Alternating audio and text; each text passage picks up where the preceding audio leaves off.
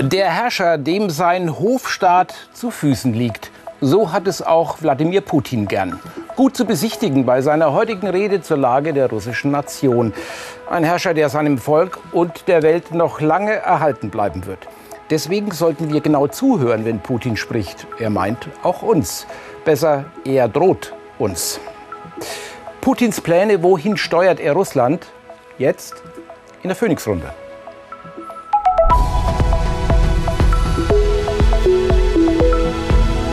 Phoenix-Runde.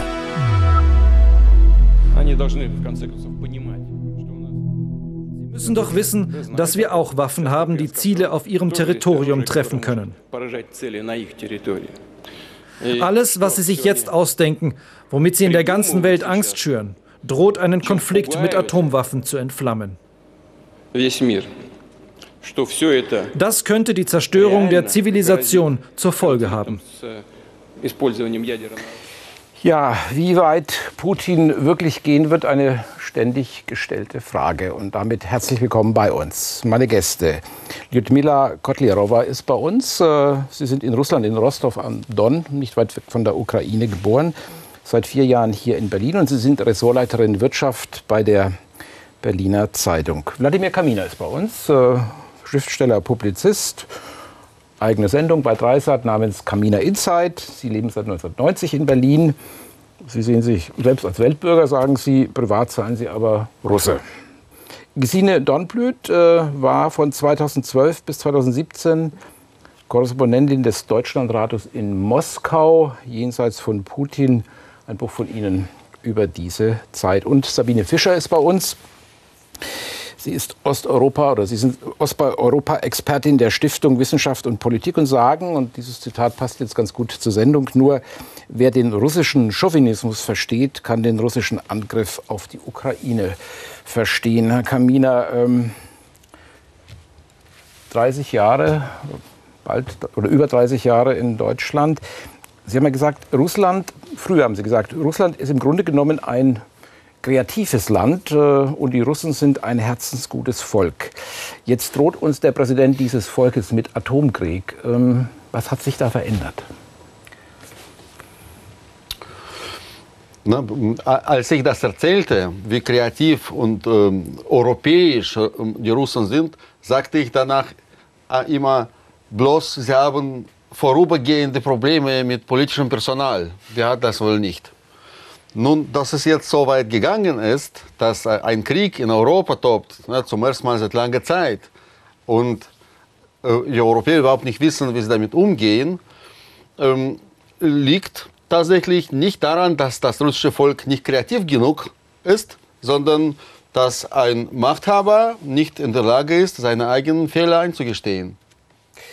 Gut, die Frage ist natürlich, wie sich die Bevölkerung dazu dann verhält, wollen wir besprechen in der Sendung, Frau Fischer. Es ist ja nicht die erste Drohung von äh, Putin dieser Art mit Atomgriff. Das übernimmt meistens sein Vorgänger im Amt des Staatspräsidenten, äh, Dmitri Medvedev. Ähm, Medvedev. Ähm, wen adressiert er da? Verfängt diese Angst vor einem Atomkrieg besonders gut in Deutschland?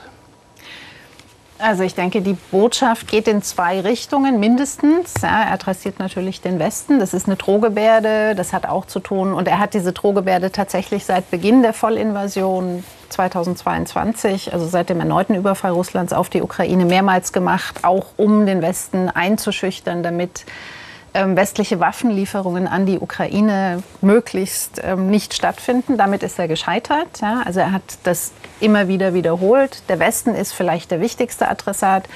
Die Ukraine ist natürlich Adressat. Adressat ist auch die eigene Bevölkerung. Und die Rede, die er heute gehalten hat, diese Poslanie, die Ansprache an die Nationalversammlung, ist traditionell immer eine sehr innenpolitische Rede. Und sie steht jetzt ganz stark im Licht der Präsidentschaftswahl, der sogenannten, die Mitte März stattfindet. Also ich denke, hier ging es auch sehr stark darum, wirklich Macht zu demonstrieren, die eigene Position als Großmacht im internationalen System.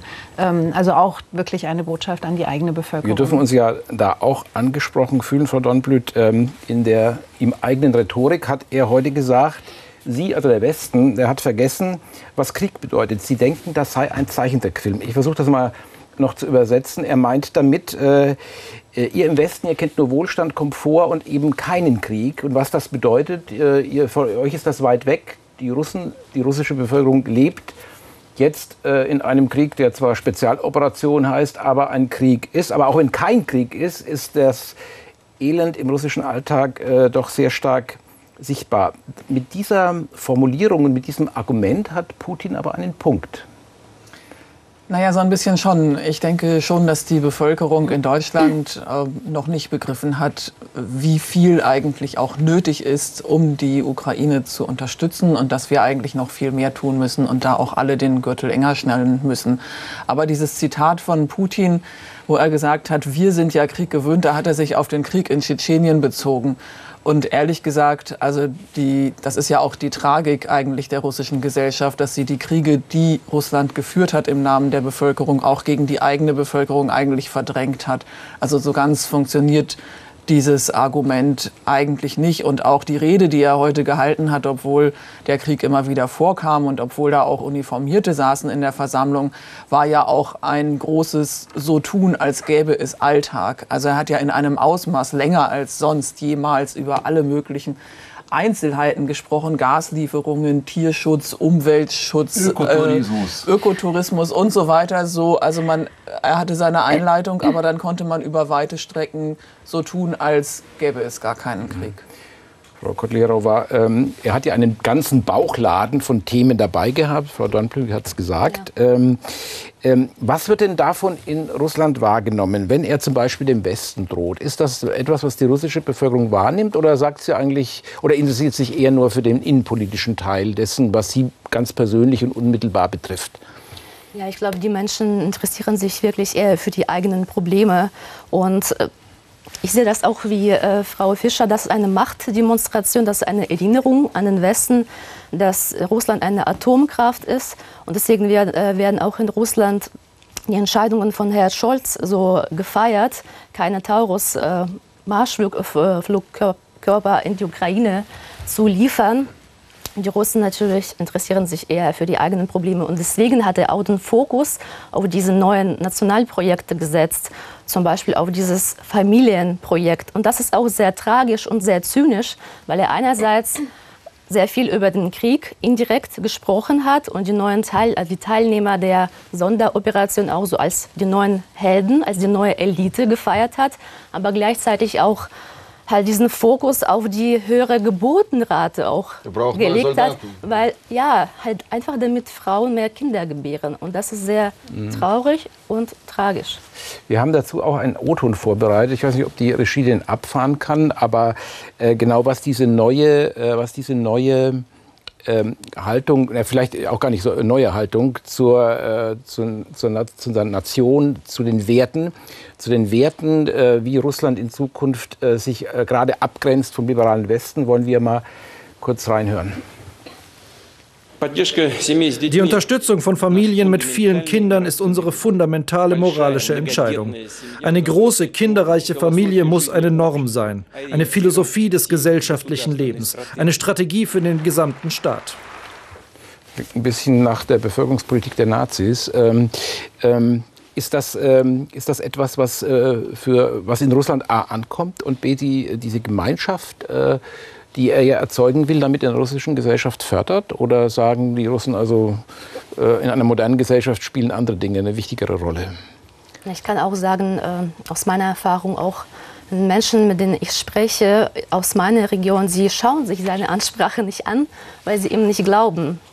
Und es wurde jetzt wieder wiederholt, äh, dass diese Projekte jetzt unbedingt durchgesetzt werden, aber das sagt er jedes Jahr auf seiner Pressekonferenz im Dezember, das war zum letzten Mal. Und es ändert sich da auch nicht viel. Und deswegen, natürlich ist es auch für die jungen Familien äh, in Regionen wichtig, dass sie zum Beispiel auch äh, es ist sehr üblich, dass sie eine eigene Wohnung kaufen und dass die Zinsen da auch nicht steigen. Das hat er auch versprochen, dass die Zinsen für die Wohnungskredite nicht steigen werden oder dass sie weiterhin soziale äh, Hilfen vom Staat bekommen werden.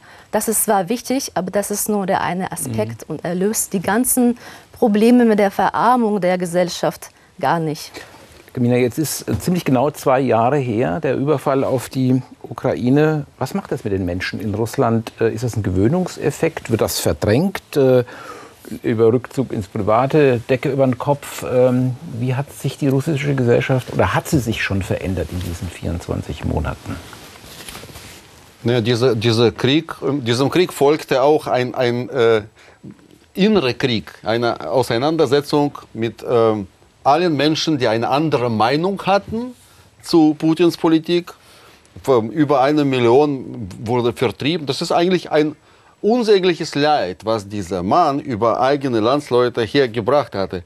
Also, und ich spreche nicht nur von Hunderttausenden Menschen, die in diesem Krieg verwundet äh, wurden oder umgekommen sind, sondern Millionen Familien äh, haben äh, in Russland in der Ukraine sowieso, aber auch in Russland äh, ihre Lebensgrundlage verloren. Wie viele Familien sind eigentlich zu Bruch gegangen durch den Krieg? Ähm, eine Auswanderung, eine beispiellose Auswanderung fand statt. Über eine Million Menschen, junge Menschen vor allem, aber auch kreative Menschen, eigentlich der Stolz der, des Landes, mussten das Land verlassen. Das, das sind alles Folgen des Krieges. Und ich glaube übrigens, dass, äh, also, dass diese Geschichte, hm, Familie mehr, macht mehr Kinder, überhaupt nicht gut ankommt bei der russischen Bevölkerung. Darf ich da kurz einhaken? Also die Familienpolitik, die ist ja schon ein bisschen älter. Ich erinnere mich, vor ein paar Jahren, als ich Korrespondentin war, wurde Kindergeld erhöht, ganz massiv. Und vor allen Dingen, also da gab es ich, auch in meinem Bekanntenkreis, also da gab es einige äh, Frauen dann, die so Ende 30 waren, die äh, schon erwachsene, fast erwachsene Kinder hatten, die dann noch mal ein Kind bekommen haben, ein kleines, weil das einfach finanziell dann möglich oder ermöglicht und gefördert wurde. Das war das eine. Das andere, ähm, es hört sich so ein bisschen an bei Ihnen, Herr Kaminer, wie, wie als wäre Putin wie das große Übel über die Bevölkerung gekommen. Also es ist ja auch schon so, dass Putin auch ein Produkt der russischen Bevölkerung bin. Da bin ich also ganz fest davon überzeugt, dass ähm, in den letzten Jahren, in den letzten 20 Jahren, aber auch insgesamt nach dem Ende der Sowjetunion im unabhängigen Russland einfach die, ähm, die Bevölkerung durch die Prägung von Gewalt, durch Straflosigkeit, durch Chauvinismus, ähm, durch mangelnde Aufarbeitung der totalitären Vergangenheit, durch Imperialismus und so weiter einfach geneigt war, diesen Mann ähm, zu wählen, mehrfach, auch in freien, halbwegs freien Wahlen, als sie noch halbwegs frei waren. Wann und, war ähm, das? Halbwegs freie Wahlen. Naja, also es gab schon eine große in Begeisterung in den 2000er Jahren für Putin, weil es diesen Deal das war gab. Ein, ander, ein anderer Mann damals. Ja? Nein, das war Niemand kein anderer hat dieses Mann. Produkt jetzt beauftragt, Kriege in fremden Ländern zu führen. Nein, aber wenn Sie sich zum Beispiel auch die viel zitierte Bundestagsrede von Wladimir Putin angucken, die hier immer wieder 2001, fälschlicherweise mhm. genau herangezogen wird für die Offenheit als angeblicher Beleg für die Offenheit äh, Putins für den Westen. Das war die Ansage, ihr Europäer äh, bindet euch an Russland, gemeinsam sind, ihr, sind wir stark, aber sagt euch von Amerika los. Das war ein äh, obszönes Angebot. Sozusagen. Und der zweite, und der zweite Tschetschenienkrieg hat Putin ins Amt des Präsidenten getragen. Das darf man eben auch nicht vergessen. Ja, und dieser Krieg genau. ist mit einer ungeheuren Brutalität geführt worden. Aber sagen, also, man darf auch das Chaos der 90er Jahre auch nicht vergessen, wie hoch die Inflation war, wie arm die Menschen waren. Und natürlich war auch Putin, auch trotz des, äh, der Grausamkeiten des Tschetschenischen Kriegs, auch am Anfang nicht so radikal. Er hat sich im Laufe der Jahre so radikalisiert. Und diese Angebote irgendwie im Deutschen Bundestag, also diese Auftritte oder auf der Münchner Sicherheitskonferenz, so wie ich das auch aus den, Gespräch, also aus den Gesprächen mit Experten und Putin-Kennern entnehmen kann, er meinte das ernst. Und er hat diese Angebote der westlichen Gesellschaft auch ernsthaft gemacht. Ja, aber das ist ja genau die Frage. 2007 meinen Sie, wo der eigentliche Bruch vollzogen genau. worden ist auf der Münchner Sicherheitskonferenz, Frau Fischer. Aber da, ja, da gibt es ja jede Menge Legenden und unterschiedliche Wertungen auch. War das die Bundestagsrede äh, der, die Zeit danach, dass Putin offen war für den Westen, dass er bereit war, sich zu verständigen, nur unter der Bedingung, dass man sich von, der, von den USA lossagt? Oder hat man ihn falsch eingeschätzt und hat ihm einfach den Stuhl vor die Tür gesetzt und dann irgendwann dann gesagt, jetzt will ich nicht mehr? Denn das wird ja von vielen kolportiert. Ja, und das ist aus meiner Sicht eine völlig falsche und so eine, das ist so ein im Nachhinein konstruiertes, lineares Narrativ, ja, das Finde Putin von Anfang an. Das alles rechtfertigt in keiner Weise den Krieg nee, da, darum geht es mir jetzt aber nicht, sondern es geht um die westliche, um, um einen bestimmten westlichen Blick auf die Entwicklung in den letzten 25 Jahren. Und natürlich ist es nicht so, dass Putin am Anfang wunderbare Angebote gemacht hat und der Westen hat ihn an die Wand laufen lassen, sondern der Konflikt, viele der Elemente, die wir heute in seiner Herrschaft sehen, waren damals schon angelegt. Aber gleichzeitig gebe ich Ihnen völlig recht, es hat ein Radikalisierungsprozess stattgefunden, der sich in den 2010er Jahren immer weiter beschleunigt hat. Ähm, und der eigentliche Bruch hat für mich nicht 2007 stattgefunden mit der, mit der Rede auf der Münchner Sicherheitskonferenz. Das war schon ein Symptom des Bruches. Ich denke, der Bruch begann mit den demokratischen ähm, Revolutionen in Georgien, vor allen Dingen der Ukraine 2003, 2004. Das war der Moment, wo das russische Regime begonnen hat, also das Putin-Regime, wenn man so will, in seinen frühen Jahren ähm, westlichen Einfluss als existenzielle Bedrohung zu, ähm, zu identifizieren. Ja. Darf ich ja, noch mal und von Ihren, da Ihren an fängt der Konflikt an und weitet sich dann immer weiter Frau Fischer, darf ich da diesen, äh, dieses Zitat von Ihnen noch mal in Erinnerung rufen? Ein, der Vernichtungskrieg gegen die Ukraine lässt sich nicht begreifen, ohne den russischen Chauvinismus zu verstehen. Was ist das? Was muss man sich unter russischem Chauvinismus vorstellen? Vorstellen? Was ist das in Ihrer Definition? Also Chauvinismus, so wie ich es in meinem Buch definiere, setzt sich zusammen aus drei Elementen. Ähm, das ist aggressiver Nationalismus und Imperialismus, Sexismus und Autokratie. Diese drei Elemente sind sehr eng miteinander verbunden und bedingen sich gegenseitig und beschleunigen sich auch gegenseitig. Und das russische Regime ist ein sehr, sehr prononciertes Beispiel für ein chauvinistisches Regime, ja, inklusive dieser extrem aggressiven Außenpolitik, die eben auch in, den, in diesen Über Überfall ähm, und den Vernichtungskrieg, den Russland jetzt gegen die Ukraine zu führen versucht, geführt hat. Aber Chauvinismus ist nichts genuin russisch, ja, russisches. Also Chauvinismus finden Sie in allen Gesellschaften, in allen politischen Systemen. Die Frage ist eben, macht ein, ein, ein Regime oder ein politisches System Chauvinismus zur Herrschaftsgrundlage und zur Existenzgrundlage, so wie das in Russland der Fall ist? Oder sind politische Systeme darauf ausgerichtet, Chauvinismus einzudämmen und zu bekämpfen, so wie das in Demokratien der Fall sein sollte? Ja, das ist der, der wesentliche Unterschied. Das heißt, es ähm, ich finde es ja. auch spannend, dass sogar bei, dem, bei Alexei Nawalny, ja, wie diese Entwicklung auch früher beobachtet haben, dass er, er hat sich natürlich als ein mutiger Mann, der dieses Schicksal nicht verdient hat, aber seine Vergangenheit und seine Äußerungen gegenüber den Migranten, sie waren durchaus chauvinistisch, hat Migranten als Kakerlaken äh, abgestempelt und es war schon damals halt vor 15 Jahren so teilweise und hat nach wie vor leider chauvinistische Züge. Auch wenn nicht, äh, nicht so. Gut, er hat, er hat versucht, diese liberale, demokratische Kräfte mit den nationalistischen, mit den patriotischen Bewegungen zu vereinen. Er hat auch Fehler gemacht dabei. Er war nicht immer geschickt. Aber er hat es mindestens versucht. Er hat als ein durchaus talentierter Politiker gesehen, dass man äh, nur, nur dann Erfolg haben kann in Russland, und da gebe ich Ihnen absolut recht, wenn man diese äh, archaische, chauvinistische Kräfte mit einbindet in einen politischen Prozess. Also so zu tun, als, hätte, als, als gäbe es sie nicht, ähm, das würde nicht funktionieren in Russland. Ich wäre bei Alexei Nawalny ein bisschen vorsichtig, weil ich finde, das, was Sie beide jetzt beschrieben haben, das ist der Alexei Nawalny von vor 15 Jahren, vielleicht noch vor 11, 12 Jahren. Auch Alexei Nawalny hat in den 2000er Jahren, äh, 2010er Jahren, Entschuldigung, eine Entwicklung durchgemacht. Und meine Wahrnehmung ist, dass er viel von diesem Chauvinismus tatsächlich hinter sich gelassen hat. Ja. Jetzt heißt die Sendung ja, welche Plu äh, Pläne hat äh, Putin, Frau Sandblüt? Ähm, ähm, Sie sagen ja, Europas Demokratien seien in Gefahr, wenn Russland äh, in der Ukraine gewinnt. Also unsere Demokratien.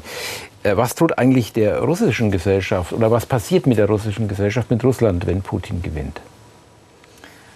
Sie wird noch weiter zurückfallen. Sie wird keine Chancen haben auf Veränderungen, auf demokratische Veränderungen, auf Reformen.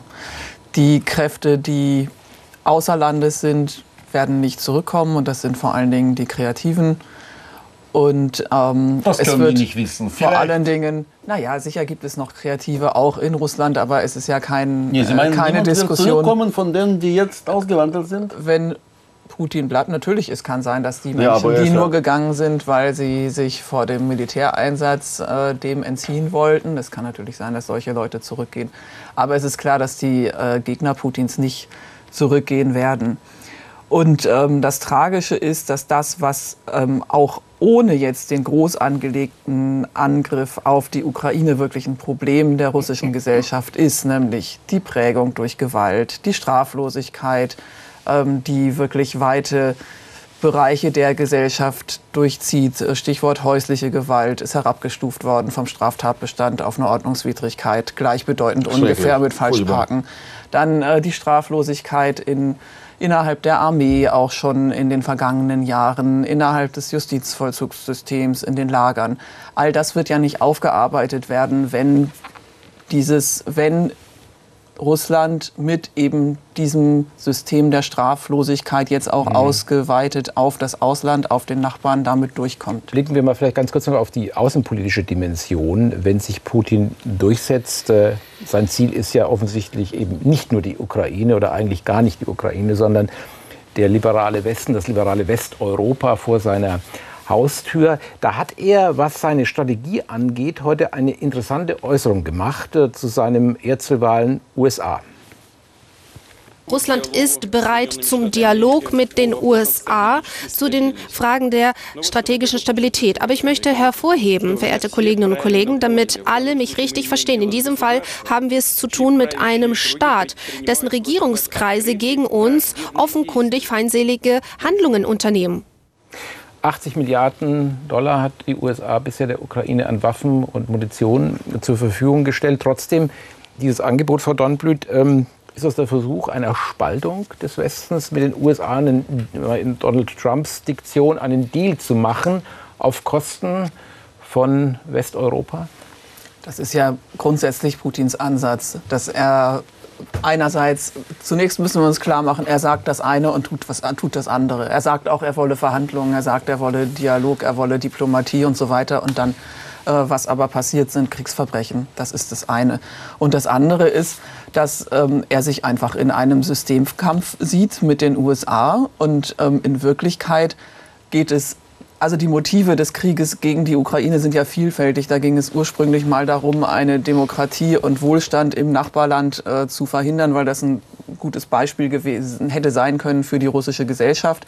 Es geht inzwischen ähm, darum, tatsächlich insgesamt den Westen zu spalten. Und ähm, man hört ja auch aus Moskau immer wieder, es gehe gar nicht gegen die Ukraine, sondern in Wirklichkeit sei das der Westen, der Krieg führe absurderweise gegen Russland und das seien die Ukrainer seien eine Marionette. Umfragen in Russland gibt es ja immer noch. Ähm, wie steht denn die russische Bevölkerung zu, äh, zu, Putin, zu seiner Politik insgesamt, innen- wie außenpolitisch? Gibt es da was Belastbares? Denn, man sagt immer, eine Mehrheit würde hinter ihm stehen. Ist das, kann man davon ausgehen oder ist das äh, ähm, eher Spekulation und äh, ja? Ich kann die Frage ist an mich gerichtet. Ja, können Sie gerne ja, ich kann dazu sagen, man kann sich auf diese Umfragen im Krieg nicht verlassen. Ich habe darüber mit einem auch Putin-Kenner und einem ehemaligen ähm, also Schreiber seiner Reden, äh, Abbas Galyamov, gesprochen. Er kennt sich auch mit, mit der Systematik halt dieser Umfragen aus, hat auch mit den Veranstaltern gesprochen. Und natürlich werden da die, also nicht alle Menschen angerufen, halt sondern das ist gar nicht repräsentativ, sondern die Menschen, von denen man im Voraus weiß, welche Frage, äh, welche Antwort sie geben. Und die Umfragen vor dem Krieg haben auch gezeigt, wovor die Menschen in Russland am meisten Angst haben. Und da stand, also der, der Krieg war auf dem zweiten Platz, Massenrepressionen. Massenrepression, das heißt, die Menschen haben Angst, wenn sie jetzt eine falsche Antwort abgeben, dass diese Massenrepressionen vielleicht sie auch treffen werden. Und das bestätigt sich auch dadurch, dass jetzt auch fast keine Proteste und Demonstrationen mehr möglich sind. Die Menschen gehen auf die Straße, sie werden verprügelt oder festgenommen. Der einzige noch mögliche Straßenprotest ist noch der Protest der Frauen von Mobilisierten, mit denen wir auch kürzlich gesprochen haben. Und sogar sie dürfen, sie werden, sie werden also angewiesen, dass sie lediglich Blumen in Händen halten dürfen und keine Transparenten, keine Plakate, keine Äußerungen zum Krieg oder gegen den Krieg, weil sie sonst festgenommen werden. Und das ist auch, wovor die Menschen Angst haben. Sie haben Angst, das weniger, weil sie haben zu, zu verlieren, den Job zu verlieren. Und deswegen auch kann man sich auf diese Umfragen gar nicht verlassen. Also wie es den Russen geht, ist, ähm, versucht, man versucht ja immer durch Umfragen das herauszufinden, wie es Menschen geht, wie es den russischen, wie es den der russischen Bevölkerung geht.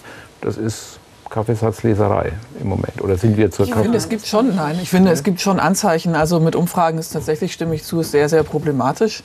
Ähm, aber es gibt verschiedene Anzeichen. Zum Beispiel der ähm, Präsidentschaftskandidat äh, Nadjestin, der ähm, unerwartet viel Erfolg hatte, wo die Leute eben, also der inzwischen ja gestrichen wurde, nicht auf dem Wahlzettel stehen wird.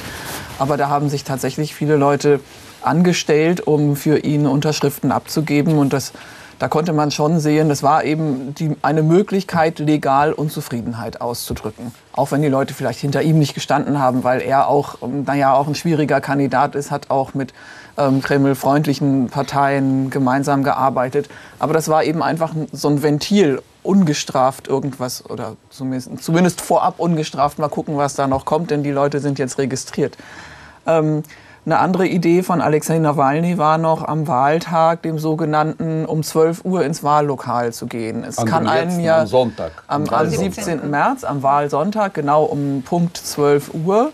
Einfach, weil das ist ja auch ein Problem für diejenigen, die dagegen sind. Die wissen einfach nicht, wie viele sind. Es gibt keine Möglichkeit, sich gegenseitig öffentlich zu bestätigen, weil das eben gleich gefährlich sein kann. Insofern ist sowas harmloses wie zu einem bestimmten Zeitpunkt dann da zu erscheinen eine gute Möglichkeit und da kann man vielleicht auch ein bisschen was dran ablesen. Kann ich da noch mal Ja, einhaken? Also ich, ähm, ich bin, was die Umfragen anbelangt, nicht ganz einverstanden, weil ich eben auch verfolge, wie unabhängige, unabhängige Soziologinnen und Soziologen nach wie vor in Russland arbeiten und versuchen zumindest ein Meinungsbild und auch ein, also sozusagen die Atmosphäre in der Gesellschaft abzubilden. Und ich denke, bis zu einem gewissen Punkt kann man sich darauf schon beziehen. Ja? Und die also wenn man jetzt zum Beispiel die Arbeit von, von äh, Levada, von diesem Umfrageinstitut nimmt, das nach wie vor arbeitet unter erschwerten Bedingungen, aber sie sind aktiv und die arbeiten mit unterschiedlichen Methoden nach wie vor. Sie machen Umfragen, aber sie machen auch Fokusgruppen, sie machen Tiefeninterviews und setzen daraus ein Bild zusammen. Und ich denke schon, dass man das als Orientierung nehmen kann. Und die nuancieren dann eben auch. Ja? Die sagen dann zum Beispiel, ja, es gibt eine Mehrheit, die nach wie vor die putinsche Politik unterstützt. Und wenn es dann um den Krieg selbst geht, dann rastet, wird es aber schon auch noch mal aufgerastert in wirklich überzeugte militaristische, nationalistische und imperialistische Unterstützer und Unterstützerinnen des Krieges. Eine schweigende Mehrheit, die einfach mitträgt, was das Regime tut, auch natürlich aus Berührungsangst wegen der Repressionen etc. etc. Und dann gibt es eben Bevölkerungsgruppen und das hat man zum Beispiel an der Unterschriftensammlung von Boris Nadjestin sehr gut gesehen, die gegen den Krieg sind und die regimekritisch sind. Von denen ist dann wieder nur ein sehr kleiner Teil tatsächlich bereit, auf die Straße zu gehen, Widerstand zu leisten etc. Ein Punkt noch bitte dazu, weil ich denke, was man sich auch vor Augen führen muss, ist es auch die, also ich meine, das, die Katastrophe findet in der Ukraine statt. Ja? Und die Ukraine, die ukrainische Gesellschaft geht durch dieses Gewalttrauma, das wir uns sicherlich in, in seiner Dimension kaum vorstellen können. Auch die russische Gesellschaft geht aber durch eine Entwicklung. Und man hat sehr gut sehen können, wie am Anfang sich wirklich so eine Art Schockstarre über das Land gelegt hat und wie dann ein Normalisierungsprozess eingesetzt hat. Und ich glaube, was man da überhaupt nicht unterschätzen darf, ist, wie dieser Normalisierungsprozess auch, naja, die Psyche der Menschen eben deformiert. Ja, denn es geht ja auch um die Frage Verantwortung, es geht um die Frage Schuld. Was, was, welchen Anteil habe ich daran, was passiert? Und wie wird das sublimiert und unterdrückt und setzt sich dann vielleicht wieder um in neue Aggressionen? Ja, also ich glaube, das ist auch ein ganz wichtiger Aspekt und das konnte man beobachten. Wenn man auf etwas äh, gewaltsam den Deckel drauf hält, äh, kann sich was Gewaltiges anstauen. Kann es sein, dass in der russischen Gesellschaft sich da wirklich etwas anstaut, dass da etwas zur Entladung kommt? Und es weiterhin, wenn man sozusagen ein Doppelspiel äh, spielen muss, einerseits staatskonform zu sein, weil das erwartet wird, auf der anderen Seite aber sich eigentlich ein ganz anderes Leben vorzustellen und sich zu wünschen, auch in Russland ist ja Internet vorhanden, man weiß, wie es in anderen Ländern aussieht, ist das, könnte sich da etwas in die, äh, könnte da etwas zur Explosion kommen? An eine Explosion glaube ich nicht. Also, ähm, die Panzer ähm, sind noch immer im, Eigentum der Regierung, also im Eigentum des Kremls, aber die Wahrheit ist immer auf der Seite der Jugend. Natürlich wird die jüngere Generation ähm, äh, diese Politik nicht weitertragen in die Zukunft. Und das Ganze ist, gebe ich Ihnen absolut recht, eine Katastrophe, eine katastrophale Entwicklung für die Gesellschaft, aber nicht, auf Dauer, nicht von Dauer. Putin ist ja schon 71, 72, wird bald 72. So. Das kann aber noch 20 Jahre dauern, ja? Er ist Nein, ziemlich, kann ge- nicht. ziemlich gesund und hat keinen Ja, Krebs, ja? ja Das wird- das äh, weiß keiner. ist er Er hat Krebs, ja. auf der äh, Rednertribüne aus. Es sieht eine Zeit lang, er sei krank, aber das, den Eindruck hatte man heute nicht. Außerdem haben diese autoritären Regime sehr viel aus der Vergangenheit gelernt, ähm, habe ich das Gefühl. Sie lassen die Grenzen offen. Trotz, also, auf der einen Seite äh, drohen den Menschen Repressalien, die sich überhaupt nur politisch, äh, egal in welche Richtung, betätigen wollen.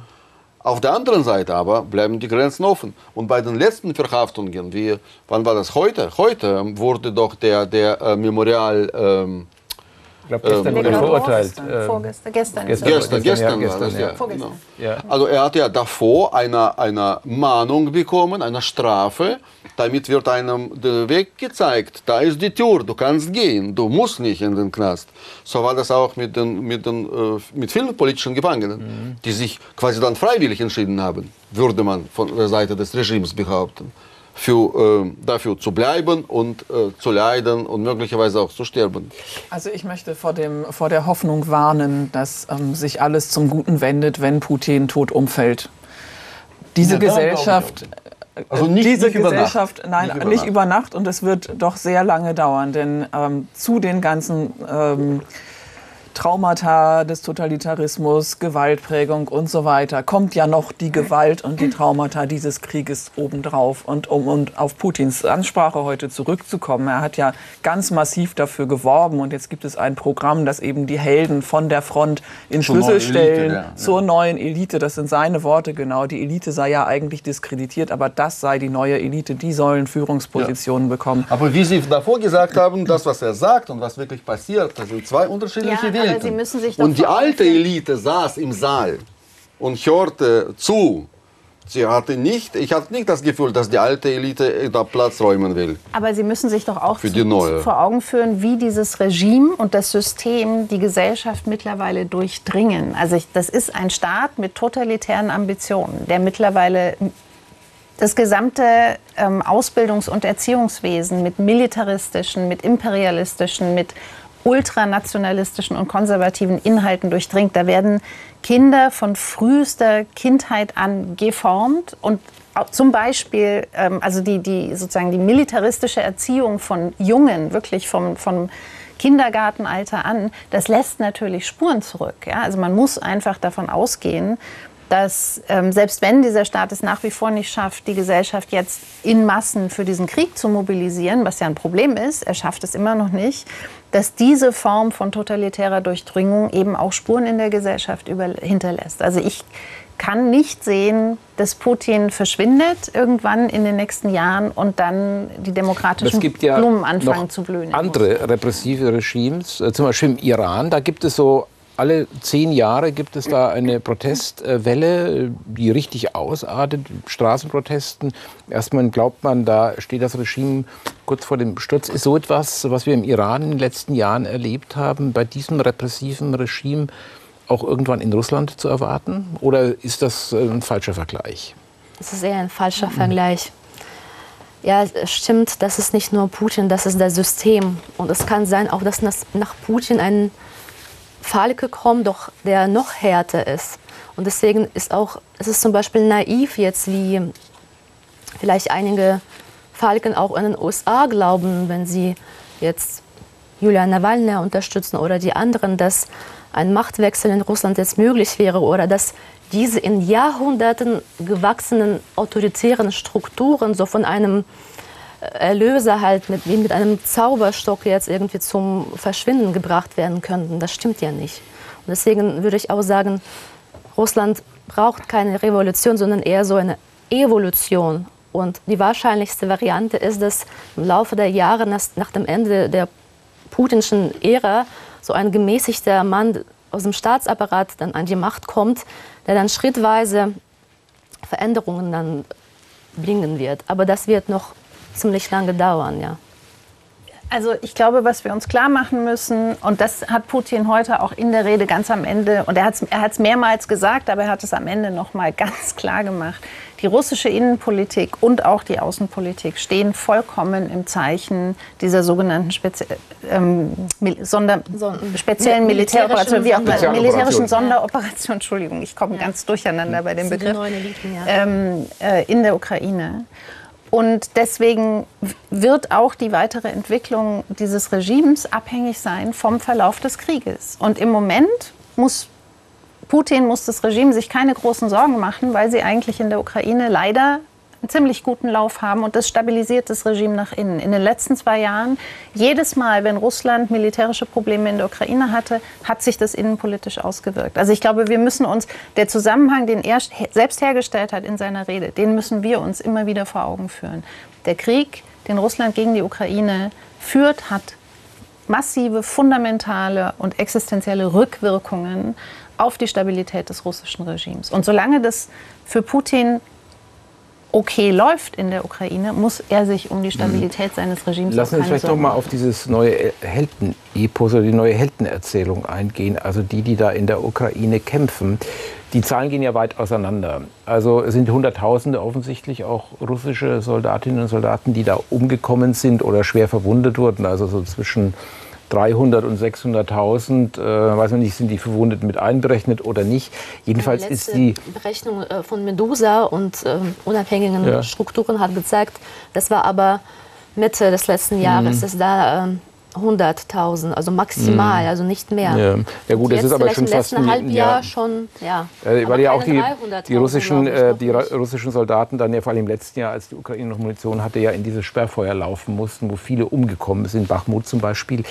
Ein riesiger Blutzoll, also jetzt in einer sechsstelliger Höhe, wir müssen uns über Zahlen nicht hier unterhalten. Geht das spurlos an der russischen Gesellschaft vorbei? Viele haben ja Angehörige, die da umgekommen Nein, sind. Nein, wie wir bereits besprochen haben, hat Russland ein demografisches Problem. Das ist so ein großes Land mit einer großen Bevölkerung, die aber ähm, in überwiegendem Teil aus älteren Damen besteht, die auch übrigens diesen Putin wählen. Ähm, was die Jugend betrifft, da gibt es große Defizite. Im ersten Jahr des Krieges der Krieg ist ja wie, wie, wie ähm, ein Feuer, er braucht immer Holz. Also nur, nur das Menschen als Holz dann benutzt werden.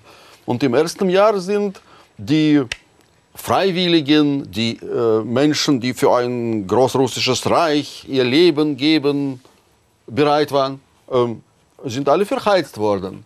Im zweiten Jahr hatten wir äh, sehr viele ähm, Geschichten, wo Putin Menschen mit gutem Geld angeworben hat. Für Millionen wurden bezahlt. dadurch ist die ganze russische Wirtschaft im Grunde genommen hat, hat so einen äh, Schubs okay. bekommen. Ja. Die, äh, die Menschen, die aus merkantilen Gründen in den Krieg zogen, sind Ende 23 auch die meisten schon erledigt. Also wurden ins Jenseits quasi mitgenommen von diesem Krieg wer jetzt im dritten Jahr kämpfen soll, äh, weiß ich ehrlich gesagt nicht. Mobilisieren möchte er nicht, der Präsident, das war klar. Ja, das, ist eine, das stellt Gefahr für, seine, für seinen Machterhalt.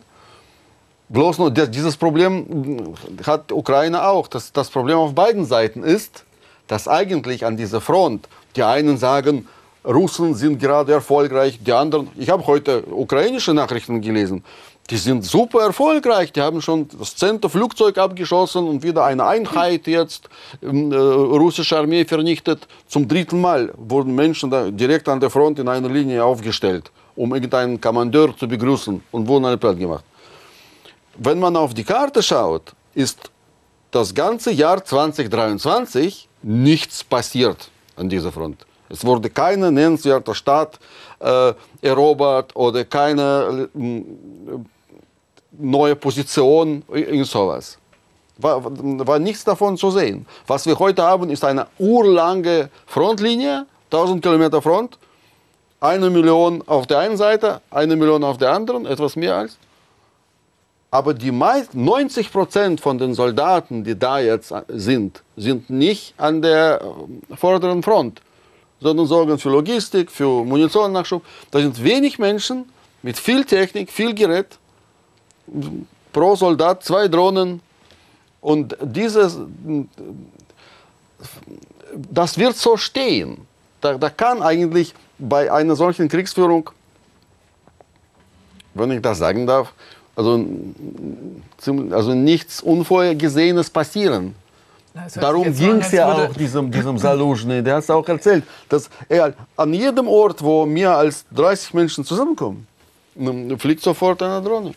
Ja, an der Front äh, bewegt sich tatsächlich wenig. Das klang jetzt ein bisschen so, als würde sich gar nichts tun und keine Dynamik drin sein. Es ist ja schon so, ähm, dass die Ukraine eben gerade hinter der Front, was eben ihre Taktik ist, weil sie an der Front selber wegen Munitionsmangels nicht viel machen kann, ähm, eben gerade mit den Präzisionswaffen ähm, den Nachschub abschneidete, der Russen das zumindest versucht und tatsächlich ja ähm, ziemlich große Erfolge hat, sowohl was die äh, Reduktion der russischen Schwarzmeerflotte angeht und das Zurückdrängen äh, von der Krim, als auch was ähm, den Abschuss der Flugzeuge angeht. Das gibt es ja schon.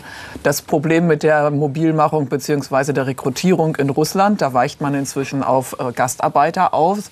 Da hören wir auch inzwischen, dass Menschen aus anderen Staaten angeworben werden. Aber nach wie vor ist auch das Werben mit Geld für Menschen in den schwachen Regionen, in denen es kaum berufliche Alternativen gibt, nach wie vor ein Punkt, der funktioniert. Ja, aber die und der Punkt Schlange. ist, nein, die stehen vielleicht nicht Schlange, aber es ist nach wie vor Geld da und deswegen ist das auch der Punkt, an dem man ansetzen muss, nämlich russisches Vermögen zu beschlagnahmen beziehungsweise der Ukraine zur Verfügung zu stellen und zwar nicht nur die Zinsen, sondern die 300 Milliarden, so die es geben soll. Gibt es eine Diskussion darüber? Die Diskussion muss geführt werden ähm, und man muss die ähm, Sanktionslöcher stopfen. Man muss einfach viel konsequenter noch Russland den Geldhahn abdrehen. Das würde sich auch auf die Rekrutierung auswirken.